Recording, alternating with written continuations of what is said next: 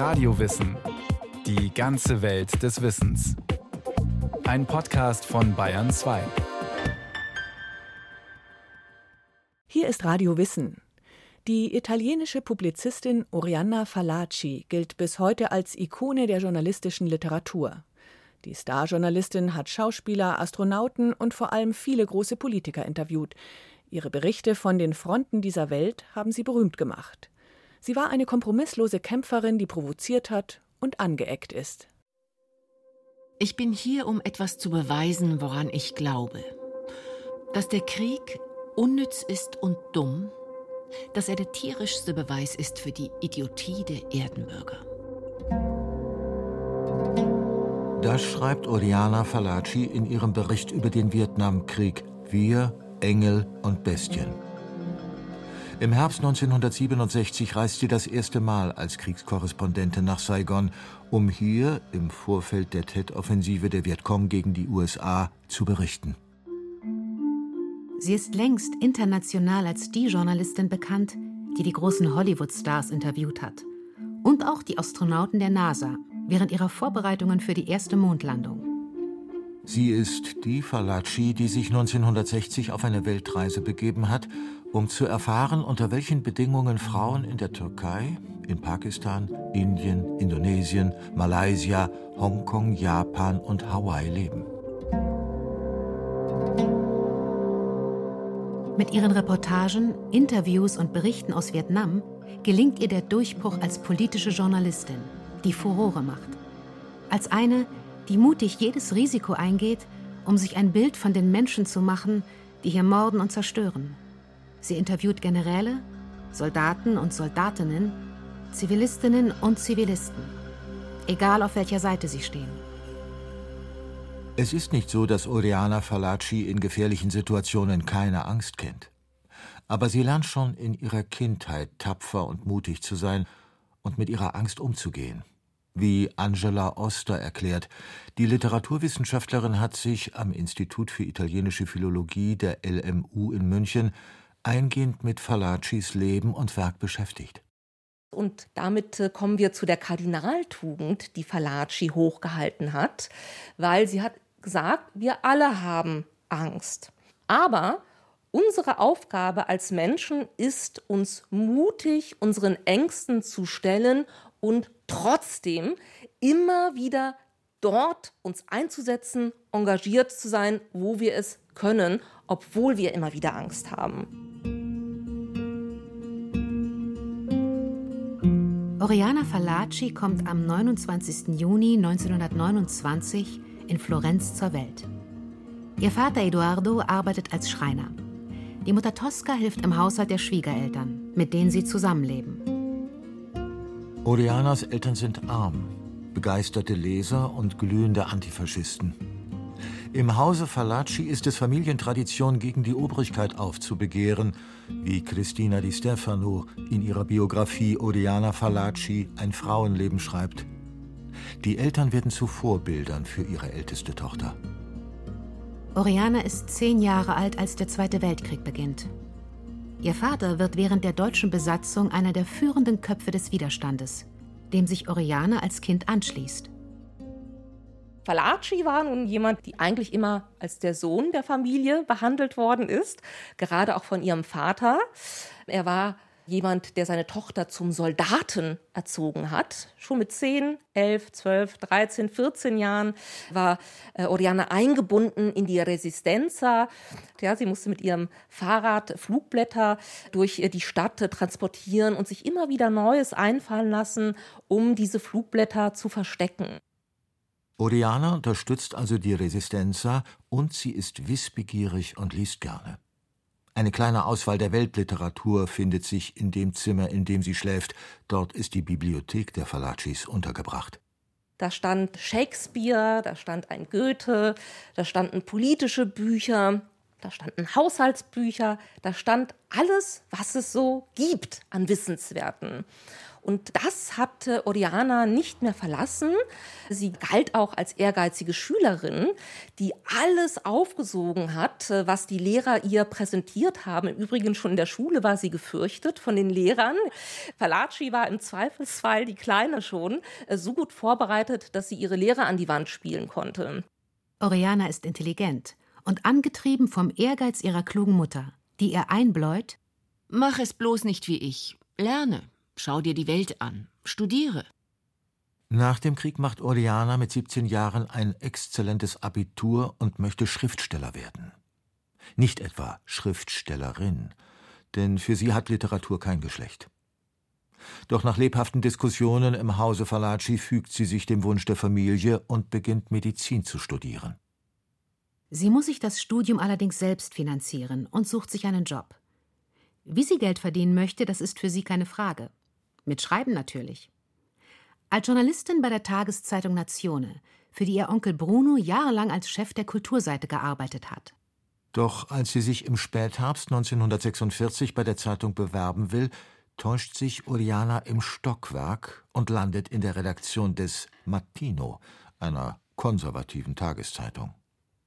Wo der bekannte Name ihres Onkels Bruno Falacci ihr die Türen öffnet. Oriana beginnt als Reporterin und entwickelt schon als Studentin ihren einzigartigen Stil, dank dem sie es immer wieder schafft, Menschen zu entlarven und ihnen Informationen zu entlocken, die sie eigentlich nicht preisgeben wollten.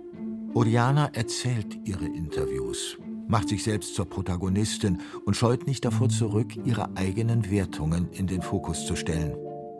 Ein Stil, der auch ihre Texte prägt und für den sie später als Ikone der journalistischen Literatur gefeiert werden wird. Was das Einzigartige daran ist, beschreibt Angela Oster. Der Stil, der sie kennzeichnet, ist ein Stil, der Wiederholung des Insistierens. Falaci ist niemand, der sich in erster Linie um einen schönen Stil bemüht. Ihr Vorbild war Hemingway. Wie schreibt Hemingway? Hemingway schreibt in kurzen Sätzen. Er schreibt in Sätzen, die scheinbar ganz gelassen daherkommen, von denen wir aber wissen, dass Hemingway und Falaci hat genau das Gleiche gemacht. Sie hat gefeilt, sie hat gebügelt, sie hat ausgebessert.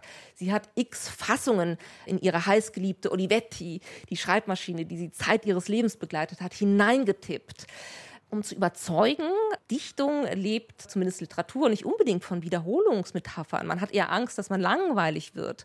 Das hat Falaci überhaupt nicht. Sie ist ein Wadenbeißer und das spiegelt sich auch in ihrem Stil nieder. Sie wiederholt, sie beißt immer wieder zu.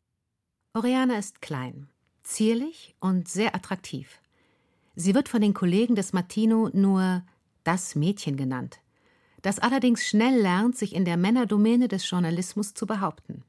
Nicht nur, weil sie schlagfertig ist, sondern auch, weil sie die Ratschläge ihres Onkels beherzigt, die sie ihr Leben lang begleiten werden, wie Christina Di Stefano schreibt. Wenn er die Grundregeln des Journalismus aufzählte, donnerte er vor allem eins: den Leser niemals langweilen. Nach einer kurzen Episode bei der Mailänder Zeitschrift Epoca bekommt Oriana 1954 das erste Mal die Möglichkeit, an einer Auslandsreise für Journalisten teilzunehmen. Es geht im Auftrag der größten italienischen Zeitschrift Europeo in den Iran. Nach ihren pointierten Beschreibungen aus dem Iran bekommt sie eine Festanstellung beim Europeo und zieht nach Mailand um. Es ist der Auftakt ihrer beispiellosen Karriere als Publizistin, die sie 1956 nach Ungarn führt, um dort über den Aufstand zu berichten und ein Jahr später nach Hollywood, wo sie Interviews mit kleinen und großen Berühmtheiten wie Sophia Loren, Alfred Hitchcock oder Orson Welles führt. Oriana Falaci ist keine, die den Stars unterwürfig begegnet. Nein, sie führt deren Eitelkeiten schonungslos vor. Ihre Artikel über das amerikanische Kino erscheinen im Herbst 1957 im Europeo unter dem Titel Hollywood dal buco della serratura also Hollywood durch Schlüsselloch betrachtet. Sie kommen bei den Lesern so gut an, dass Oriana das Angebot bekommt, ihre Erfahrungen auch als Buch zu vermarkten. 1958 erscheinen Die sieben Sünden von Hollywood. 1963 folgt Ab- und Beifälliges über Prominente. Bevor Falaci ja diese illustre politische Journalistin wurde, hat sie lange Jahre damit verbracht, Filmschauspieler in Hollywood zu interviewen. Das fand sie mit Sicherheit auch einige Jahre lang spannend, war aber letzten Endes gerade gelangweilt von diesem flirtigen Auftreten, was Frauen und Männer in Hollywood an den Tag gelegt haben. Das mochte sie nicht. Jules Brinner ist so ein Beispiel gewesen, der vor Eitelkeit nur so strotzte und Falaci entblößt es. Oriana ist gerade aus Hollywood nach Italien zurückgekehrt, als es sie erwischt. Sie verliebt sich. Mit 27 Jahren zum ersten Mal in ihrem Leben mit einer Obsession, die sie völlig aus der Bahn wirft. Der Mann, für den die verliebte Oriana bereit ist, alles aufzugeben, heißt Alfredo Pieroni. Er arbeitet in London als Korrespondent für die Zeitung Settimana Incom Illustrata und ist nichts weiter als neugierig auf diese Kollegin, über die ganz Italien spricht. Angela Oster? Man wüsste immer nie, was aus Falaci geworden wäre, wenn ihre erste große Liebe sie womöglich doch erhört hätte. Alfredo Pieroni. Pieroni war jemand, dem Falaci auch sehr hinterhergelaufen ist. Diesem Mann hat sie von Kopf bis Fuß verwöhnt. Sie ist ihm durch den gesamten Globus hinterhergeflogen. Sie wollte den unbedingt haben und heiraten. Aber dieser Pieroni hat sie nicht geliebt. Es war ein traumatisches Erlebnis, das sie dazu gebracht hat, dass sie einen Selbstmordversuch unternommen hat.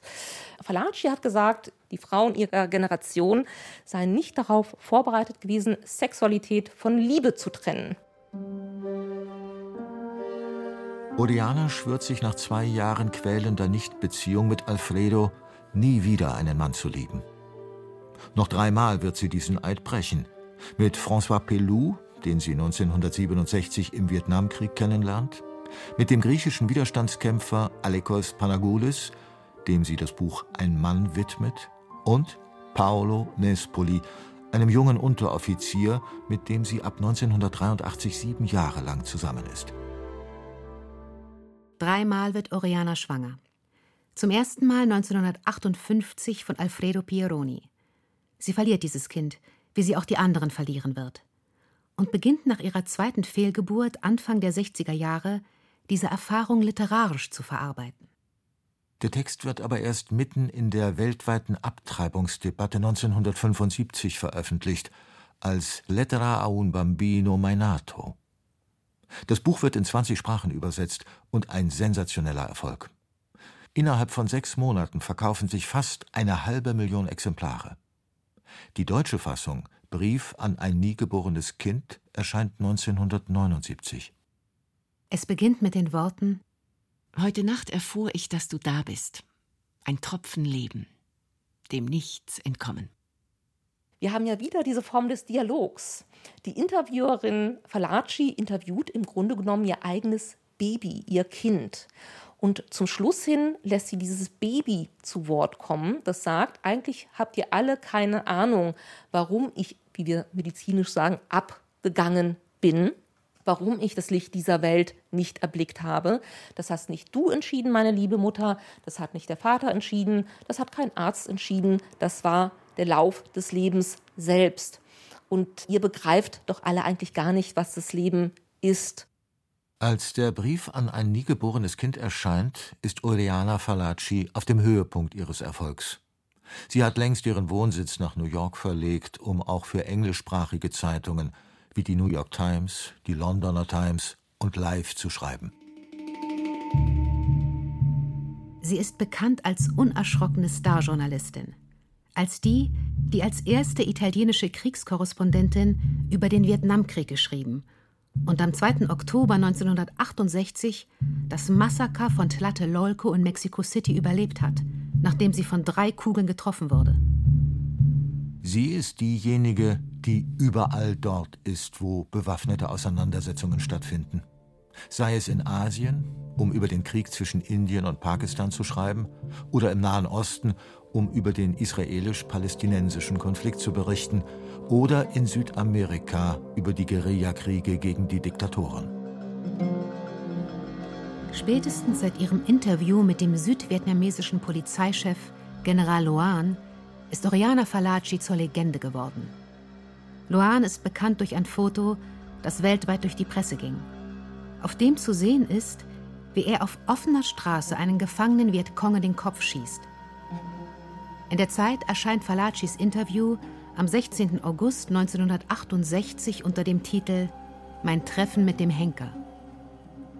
Danach reißen sich die Großen und Mächtigen der Welt geradezu darum, von der Falaci interviewt zu werden. Von Golda Meir über Indira Gandhi, Muammar al-Gaddafi oder Willy Brandt bis hin zu Henry Kissinger stellen sich viele Politiker ihren unbequemen Fragen. Falaci bringt alle dazu, zumindest einen Schimmer ihres wahren Gesichtes hinter der Fassade zu offenbaren.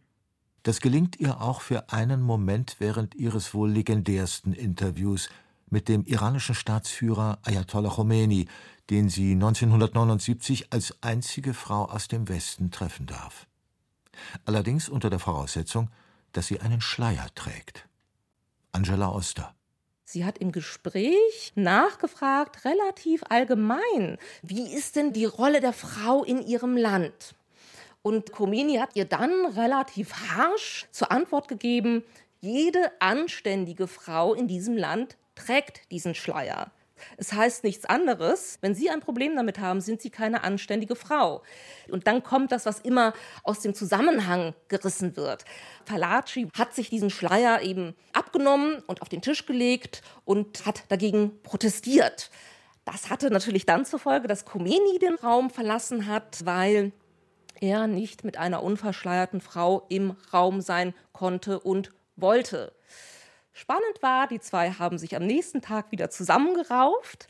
Und was macht Palaci wunderbar? Sie beginnt Teil 2 dieses Interviews damit, dass sie sagt, äh, lieber Ayatollah, äh, Sie haben gestern gesagt, ich sei eine unanständige Frau. Lassen Sie uns doch hier anknüpfen. Was passiert als nächstes? Khomeini, der dafür bekannt war, auch nicht nur eine Miene zu verziehen, kann sich ein leichtes Lächeln nicht verkneifen. Als das Interview mit Khomeini veröffentlicht wird, hat Oriana bereits beim Europeo gekündigt. Nach dem Tod ihres Lebensgefährten, dem griechischen Widerstandskämpfer Alekos Panagoulis, und dem Tod der Mutter, entscheidet sie sich 1977, künftig nicht mehr als Journalistin zu arbeiten, sondern als Schriftstellerin. Sie beginnt sich aus der Öffentlichkeit zurückzuziehen und nur noch selten Interviews zu führen. Stattdessen schreibt sie nun. Zunächst den Roman Ein Mann, der 1979 erscheint und nicht nur in Italien ein großer Erfolg wird. Er ist eine Elegie an den verstorbenen Panagoulis und ein Faktenroman zugleich. 1983 folgt nach Recherchen während des libanesischen Bürgerkrieges der Roman Inshallah, in dem sie bereits die Bedrohung der westlichen Welt und ihrer Werte durch den radikal-islamistischen Terror gegeben sieht. Eine Prophezeiung, die sie mit den Attentaten am 11. September 2001 auf das World Trade Center in unmittelbarer Nähe ihrer Wohnung bestätigt sieht. Noch einmal haut Falaci in die Tasten ihrer Olivetti und schreibt Essays über die Aggressivität des Islam. Die 2002 im Buchform als Die Wut und der Stolz und 2004 als Die Kraft der Vernunft erscheinen und international als Pamphlete kritisiert werden – Angela Oster? Es finden sich, das muss man sagen, unsägliche Sätze in diesen letzten Werken. Und es wird nicht differenziert zwischen dem Islam und dem Terrorismus. Für Falaci gibt es nur mehr den Islam und das ist das Feindbild des Westens als, das darf man allerdings auch nicht vergessen, in ihrer unmittelbaren Nachbarschaft das World Trade Center bombardiert wird und zusammenfällt. Das löst einen Schock bei Falaci aus. Und Falaci brennen alle Sicherungen durch. Falaci ist auf einmal völlig kompromisslos. Sie sagt, nein, ihre Erfahrung hat sie gelehrt, du gibst den kleinen Finger und sie werden ich kolportiere jetzt immer Falaci, sie werden deine gesamte Hand nehmen. Der Islam nimmt über. Und diese Bücher sind nicht in erster Linie eine Anklage an den Islam. Sie sind eine Anklage an den Westen, der seine eigenen Werte aus dem Blick verliert und sich in den Augen Falacis anbiedert an den Islam. Oriana Falaci ist schon seit Jahren krebskrank. Sie ist mittlerweile sehr schwach. 2005 rafft sie sich noch einmal auf für eine Privataudienz, die ihr Papst Benedikt XVI. in Castel Gandolfo gewährt. Sie, die bekennende Atheistin, schätzt die Kirche als Bewahrerin der westlichen Kultur und Werte so sehr, dass sie ihren Nachlass der päpstlichen Gregorianer-Universität vermacht. Auf 30 Kilo abgemagert, stirbt Oriana Fallaci am 15. September 2006 in ihrer Heimatstadt Florenz. Was bleibt ist ihr Vermächtnis als mutige und streitbare Ikone der journalistischen Literatur.